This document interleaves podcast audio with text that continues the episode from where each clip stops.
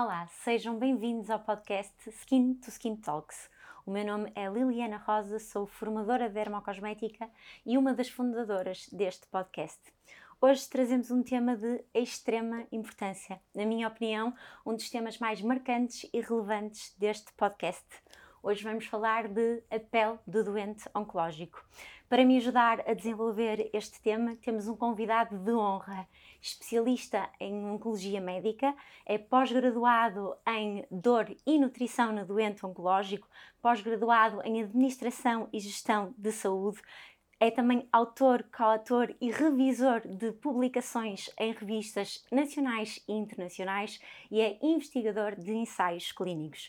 Tenho o prazer de ter connosco o Dr. João Vasco uh, Barreira. Doutor, muito obrigada pela sua presença. Muito obrigado, eu. É uma honra tê-lo aqui connosco neste tema tão particular e tão importante.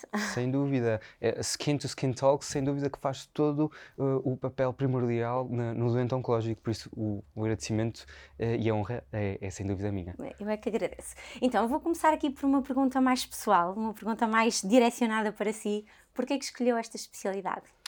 Ora bem, isto já vem de há um bocadinho atrás, ou seja, na minha formação pré-graduada, durante a parte da faculdade, nós eh, na Faculdade de Medicina temos direito a escolher eh, cadeiras opcionais. Eh, eu fiz a minha formação no Porto, mais concretamente no ICUAS, no, no Centro Hospitalar Universitário do Porto. Dentro dessas valências em opcionais, nós podemos escolher cadeiras opcionais e uma dessas opções foi ter um estágio um, semestral no IPO do Porto. Foi aí que mudou a minha visão do que era a oncologia e do impacto que nós podemos ter uh, nas pessoas. Por isso, sem dúvida, após esse estágio, eu sabia que a minha formação enquanto um, interno de formação específica iria passar, se conseguisse, e graças a Deus assim foi, por uh, escolher a especialidade de oncologia médica. E como é que é ser um médico de oncologia, lidar todos os dias com uma doença que tem aqui um impacto tão, tão forte na vida das pessoas? Eu acho que sem dúvida é daquelas especialidades que nós temos de ter um, o dom da comunicação, Uh, temos que ser pessoas acima de tudo. Nós somos médicos, mas todos nós somos pessoas uh, e é isso que nos distingue em relação, se calhar, às outras especialidades. É sabermos que estamos a tocar a vida da pessoa e que nós vamos ter um impacto de tal maneira um, grande, não só na pessoa, mas como na comunidade e na estrutura familiar, e é isso que nos deixa motivados. Ou seja, nós tratamos a pessoa e a família e há cerca de 10, 20 anos para cá temos é acontecido um rol de inovações que nos deixa extremamente contentes, é extremamente desafiador no dia a dia e este impacto que nós temos no doente, que claro que se traduz num aumento da sobrevivência global, também se traduz numa plenitude uh, enquanto doente e também enquanto sociedade civil. Claro sem dúvida. Entrando aqui numa, numa vertente já mais técnica, falarmos aqui de alguns tipos de cancro, quais são aqueles que atualmente apresentam maior taxa de sucesso a nível de tratamento e quais são aqueles que considera os mais complicados de tratar? É uma pergunta polémica. Uhum. Um, ou seja, se eu tivesse que sequenciar a, a sua questão, um, aqui prevenção é a chave. Uh, em termos de percentagem de curabilidade. Daí que os nossos colegas de medicina geral familiar, e já que estamos no podcast de Skin to Skin Talks, uhum. uh, sem dúvida como melanoma e outros tipos de cancro de pele, uh, a grande maioria deste tipo de cancros têm taxas de, de, cura extremamente elevadas, falamos em percentagem uhum. acima de 90% aos 5 anos, se forem detectados precocemente. Claro que todas as outras patologias, como por exemplo, do ponto de vista clássico, a neoplasia da mama, uhum. cancro coloretal, devido ao facto de haver rastreios implementados a nível dos colegas de medicina geral familiar, conseguem detectar este tipo de cancros em estádios precoces. Daí que o impacto do tratamento da doença oncológica se traduz em percentagem de cura superior. O mesmo começa a acontecer agora uh, no cancro do pulmão. Uhum. Se eu tivesse que dizer, talvez os parentes pobres da oncologia seriam talvez aquelas neoplasias uh, do pâncreas, por exemplo, das vias biliares. Ainda continua a ser um mundo de neoplasias em, em quantidade e maior incidência, e nós ainda não conhecemos muito bem a biologia molecular e, e, a, e a cinética da própria doença. Por isso é que são mais difíceis de. Sem dúvida. As armas terapêuticas que dispomos, apesar de serem cada vez mais efic eficazes e com uma maior eficiência, ainda não se traduzem uh, em curabilidade. Mesmo em estádios precoces, nós sabemos que muito raramente estamos a tratar e curar a pessoa, ou seja, a tratá-la com um intuito curativo. Por isso, sem dúvida, ainda há muito por descobrir, mas uhum. o que é uhum. certo é que a chave para a curabilidade se prende com a detecção precoce. Claro E isso, sem dúvida, claro que também passa por oncologia, uh, mas sem dúvida que os nossos colegas de medicina já familiar têm Tem aqui um papel, papel fundamental, claro que sim. E depois, relativamente uh, aqui aos tipos de tratamento, nós ouvimos falar muito de quimiorradioterapia, ou que ouvimos falar mais. Ouvimos falar mais destes tratamentos porque são realmente aqueles que, que resultam mais, ou atualmente existe assim algum tratamento mais inovador que possa, que possa ser aqui o é, futuro? É, é, sem dúvida, isso é uma questão basilar agora da nossa oncologia. Um, basicamente, em termos históricos, nós ouvíamos falar muito bem da quimioterapia na década de 80, uhum. radioterapia, quer seja concomitante, ou seja, ao mesmo tempo ou sequencial à, quimi à quimioterapia, uhum. mas nós agora começamos a falar de uma medicina de precisão. Okay. Ou seja, nós tratamos o doente, a doença, mas o doente no foco central. Nós conseguimos perceber um mecanismo que levou, não conseguimos perceber no seu intuito global, um, pormenorizado, mas conseguimos ter um impacto uh, de uma maneira diferente que tínhamos há cerca de 10, 20 anos. Porquê?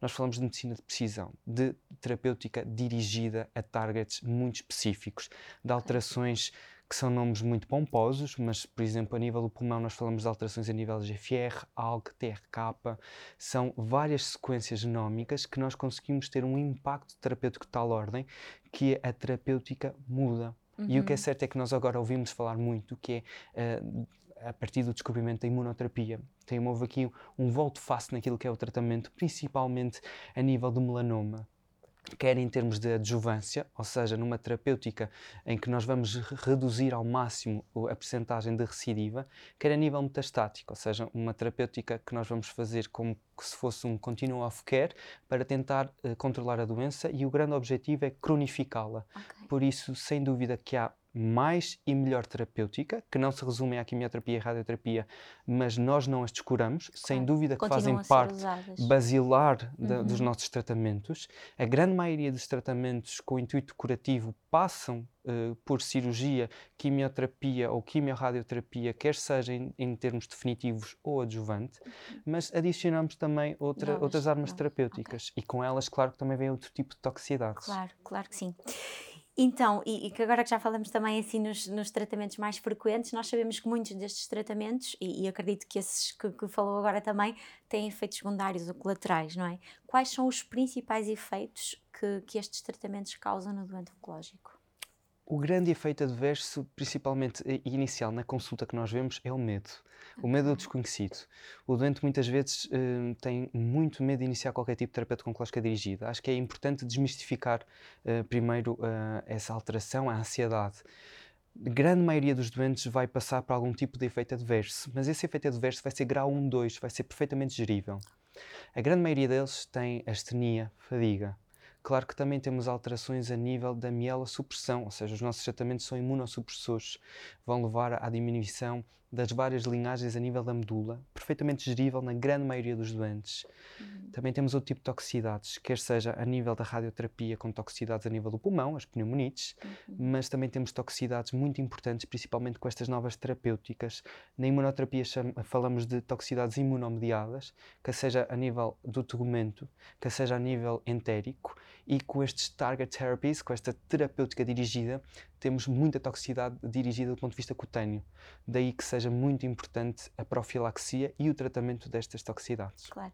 E, e aproveitando esse, esse último parâmetro que é nós estamos aqui num podcast de Skin, Skin Talks e por isso detalhando mais relativamente à pele, quais são os principais efeitos que estes tratamentos uh, causam a nível da nossa pele. Por isso, se quisermos ser aqui mais detalhados e específicos neste parâmetro cutâneo, o que é que normalmente estes tratamentos causam? É, é um ponto extremamente importante, ou seja, porque nós sabemos que uma toxicidade uh, mal controlada vai levar à, à, interrupção e pode levar mesmo à suspensão por tempo indeterminado da nossa terapêutica oncológica dirigida. Por isso, um controlo de qualquer toxicidade tem que ser feito a tempo e tem que ser feito do ponto de vista eficaz.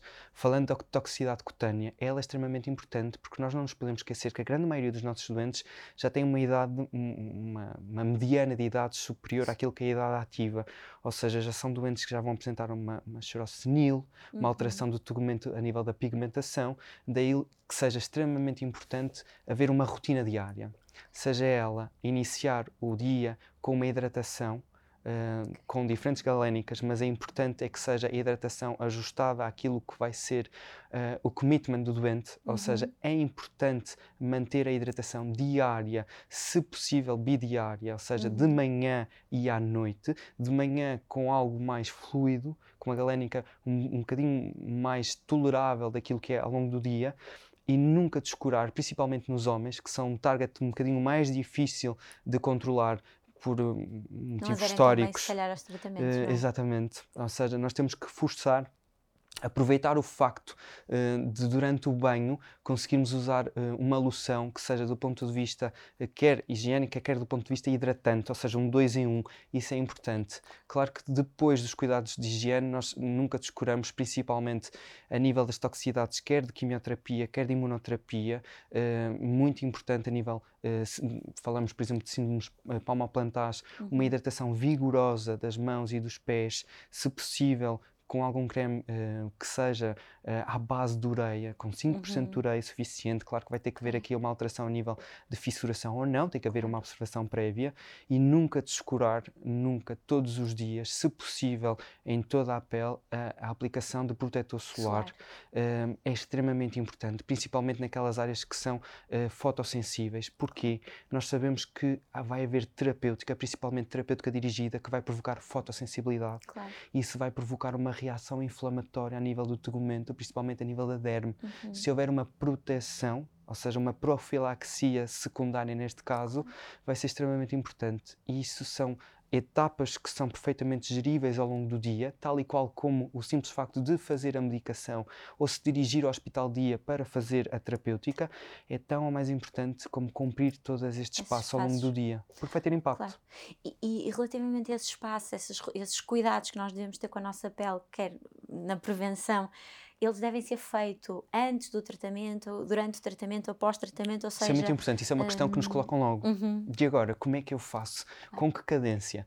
Aquilo que nós preconizamos, principalmente em terapêutica dirigida, é iniciar logo a partir da primeira consulta. A grande maioria dos nossos doentes uh, tem uh, uma pele seca. Uhum. Um, quer seja próprio, dirigido pelo tumor em si, pela cadência de, de status inflamatório, que vai levar a uma diminuição da absorção e pode levar realmente a uma xerose sistémica, mas é importante que eles uh, comecem a, a, hidratação, ou pelo menos se o fazem, aumentar a cadência da mesma, uh, com várias formulações, aquela que seja mais ajustada e principalmente aquilo que eu digo aos meus doentes é aquela que eles consigam cumprir. Claro. Às vezes é tentativa e erro, não há mal nenhum, Hum, desde que a cumpram.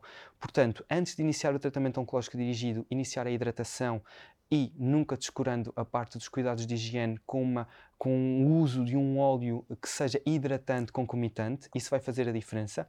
Durante os tratamentos, o que é que vai ser importante? Se surgir alguma toxicidade, principalmente a nível da zona do zigomático, uhum. que é a zona predileta, digamos assim, de alterações a nível de acne-like, ou seja, alterações macropapulares que podem uhum. levar à interrupção do tratamento, vai ser a notificação, ou seja, sinalização por parte do doente. Uh, nós damos quase como se fosse um kit em SOS, aumentar a cadência e alterar uh, a terapêutica tópica com ou sem corticoide tópico concomitante ou hidratante e exposição solar.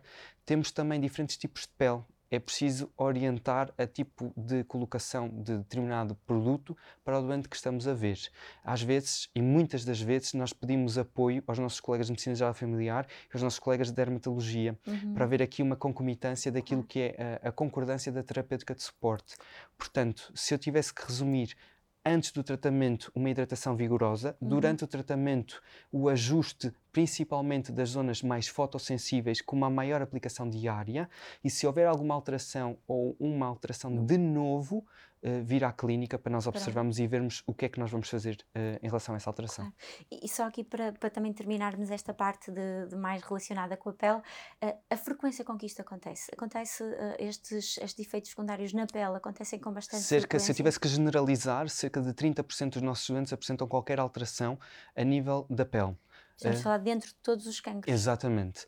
Principalmente em doentes, nunca esqueçamos, por exemplo, uh, alterações a nível local nas doentes com neoplasia da mama. Uhum. Não esqueçamos as alterações a nível sistémico em doentes sob hormonoterapia a nível do cancro da próstata. Okay. E não esqueçamos também as alterações a nível do cancro do pulmão sob terapêutica dirigida. Ou seja, como veem, são muitos targets claro. de doença e em que a incidência acontece. A grande maioria é a nível local, é uma incidência de grau 2, 1, 2, que consegue ser perfeitamente manejável e a grande maioria das situações não volta, desde que a pessoa tenha cuidado e mantenha os Esses seus hábitos. Cuidados, exatamente. Rotinas, é? é? extremamente importante. Nós temos que sensibilizar os doentes para, que, para a importância diária de, de commitment com uh, a terapêutica de suporte a nível da sua pele. Uh, porque o porque, sucesso do tratamento está todo neste. Sem dúvida. Ou seja, o sucesso do tratamento oncológico passa por um sucesso de terapêutica de suporte. Claro.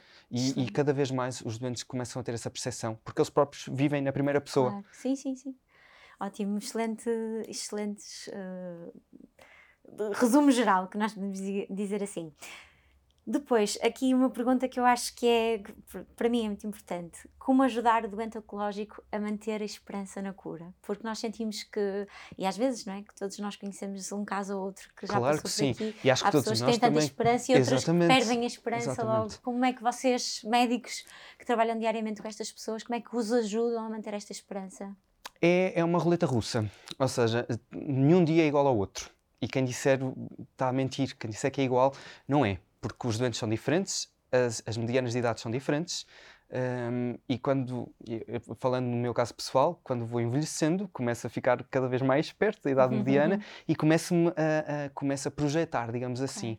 Uh, nós falamos em, em, termos, claro que é um, um, diagnóstico que leva a um impacto, quer do doente, quer da parte da família, muito pesado mas eu acho que quer a nível da sociedade civil, cada vez mais com campanhas de sensibilização, quer seja do rastreio, quer do acompanhamento do doente oncológico, esta desmistificação, quase como se fosse uh, a neoplasia, ou o diagnóstico de um tumor maligno, quase como uma crucificação, acho que já foi bem delineada e quase que uh, acabou por ser uma coisa do passado. Uhum. Nós nem infelizmente, nós não conseguimos falar de, um, de, cura em todos os doentes, mas às vezes nós conseguimos caminhar para cronificação da doença, uhum. ou seja, tranquilizar a pessoa de que realmente é uma situação com diagnóstico pesado, mas que todos nós é uma equipa multidisciplinar e isso cada vez mais tem vindo a, a, a, ferir na prática clínica diária, nós vamos tentar controlar ao máximo a doença da pessoa. E isso muitas das vezes traduz-se em mais anos de vida, grande maioria, e não é só viver por viver, são anos de vida com, com qualidade.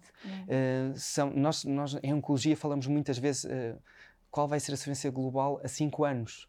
E agora começamos a dizer o contrário, que é claro que nós adoramos, enquanto oncologistas, do ponto de vista estatístico, do ponto de vista académico, adoramos ver o impacto do ponto de vista eficácia e taxas de resposta, mas agora começamos a ver também em congressos internacionais, na ASCO, na ESMO e na MASC, ou seja, há 5 anos, qual é a qualidade de vida? O tempo até de deteriorização da, da qualidade de vida.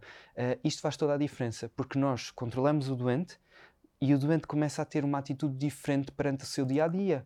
Aproveita a vida e faz da vida um momento único. Claro. Uh, e isso houve aqui um, um volte face, digamos assim, se pode dizer, do paradigma do doente oncológico, ou seja, um doente que acaba por ter um impacto com o diagnóstico, claro que vai derrubar claro. o seu dia a dia, mas ele consegue fazer algo de bom dentro uhum. do mal que lhe aconteceu. Sim, há até testemunhos de algumas pessoas que, que, dizem que depois de terem um diagnóstico de cancro aproveitam a vida de outra forma, não é? Sem dúvida. Uma... É, é todos aqueles nossos recados do dia a dia que gostaríamos de fazer e deixamos para o dia seguinte eu acho que Depois aqui. um eh, diagnóstico uh, destes acaba por. Uh... As prioridades mudam. E acho que a nossa bússola um, se vira para norte e nós começamos a ver aquilo que realmente é importante. Claro. Bem, estou a adorar falar consigo e ficar aqui muito mais tempo, mas para terminar, uma última questão. Considera que no futuro, e de preferência assim no futuro próximo, podemos falar do tratamento do câncer, e quando eu falo de tratamento do cancro, de todos os tipos de cancro, com respostas mais simples, mais eficazes, ou seja, podemos idealizar um final feliz para todos os doentes oncológicos? Eu acho que sim. Essa questão foi-me colocada há muito pouco tempo num, numa conferência com colegas espanhóis, em que eles realmente têm muita atividade científica, tal como nós, e ainda bem que, que nós portugueses também temos muita atividade válida e cada vez mais. E nós falávamos realmente do ponto que me fala, que é nós temos cada vez mais armas terapêuticas, mas o grande sucesso é simplificar. Uh, às vezes também é quase como uh, descalonar a, a, a, toxicidade para um aumento da, da, eficácia.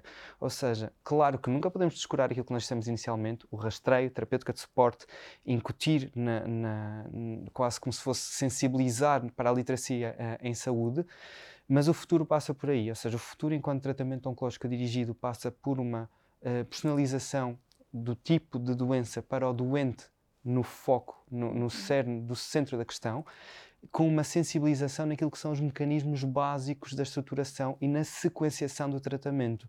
Por isso, se eu tivesse que resumir, é sem dúvida centralizar os cuidados com o doente no foco de toda a nossa equipa, tentar aferir ao máximo aquilo que seria um, a personalização do doente e, e, e, quase como se fosse uh, o target daquela alteração que vai levar a que o doente tenha um diagnóstico de cancro e tendo isso em conta, claro que existe ainda muito conhecimento para travar e nós ainda não sabemos muitas daquilo, muitos dos mecanismos que levam a este diagnóstico de oncologia, mas estamos a caminhar cada vez, cada vez mais uh, para, para chaves de diagnóstico no cancro, no cancro em geral e no último congresso de, americano de oncologia, na ASCO de, 2020, de 2022, um, nós tivemos resultados em terapêuticas, por exemplo, de mama, em linhas um, posteriores uh, e em doentes que tinham um prognóstico já reservado com opções terapêuticas um bocado limitadas, tivemos aqui um groundbreaking de alteração a nível de, daquilo que pode ser o algoritmo de tratamento em cancro da próstata, por isso deixa-nos extremamente uh, aliciantes e, e é um momento de, de desafio, claro. sem dúvida. Bem, da minha parte foi, foi um enorme prazer. Este tema é realmente um tema incrível. Terminamos assim mais um episódio do podcast Skin to Skin Talks. Não se esqueça, acompanhe a nossa página de Instagram, skintoskin.ca, para mais conteúdos e informação de dermocosmética. Quando te consigo num próximo episódio, até lá, o meu muito obrigado.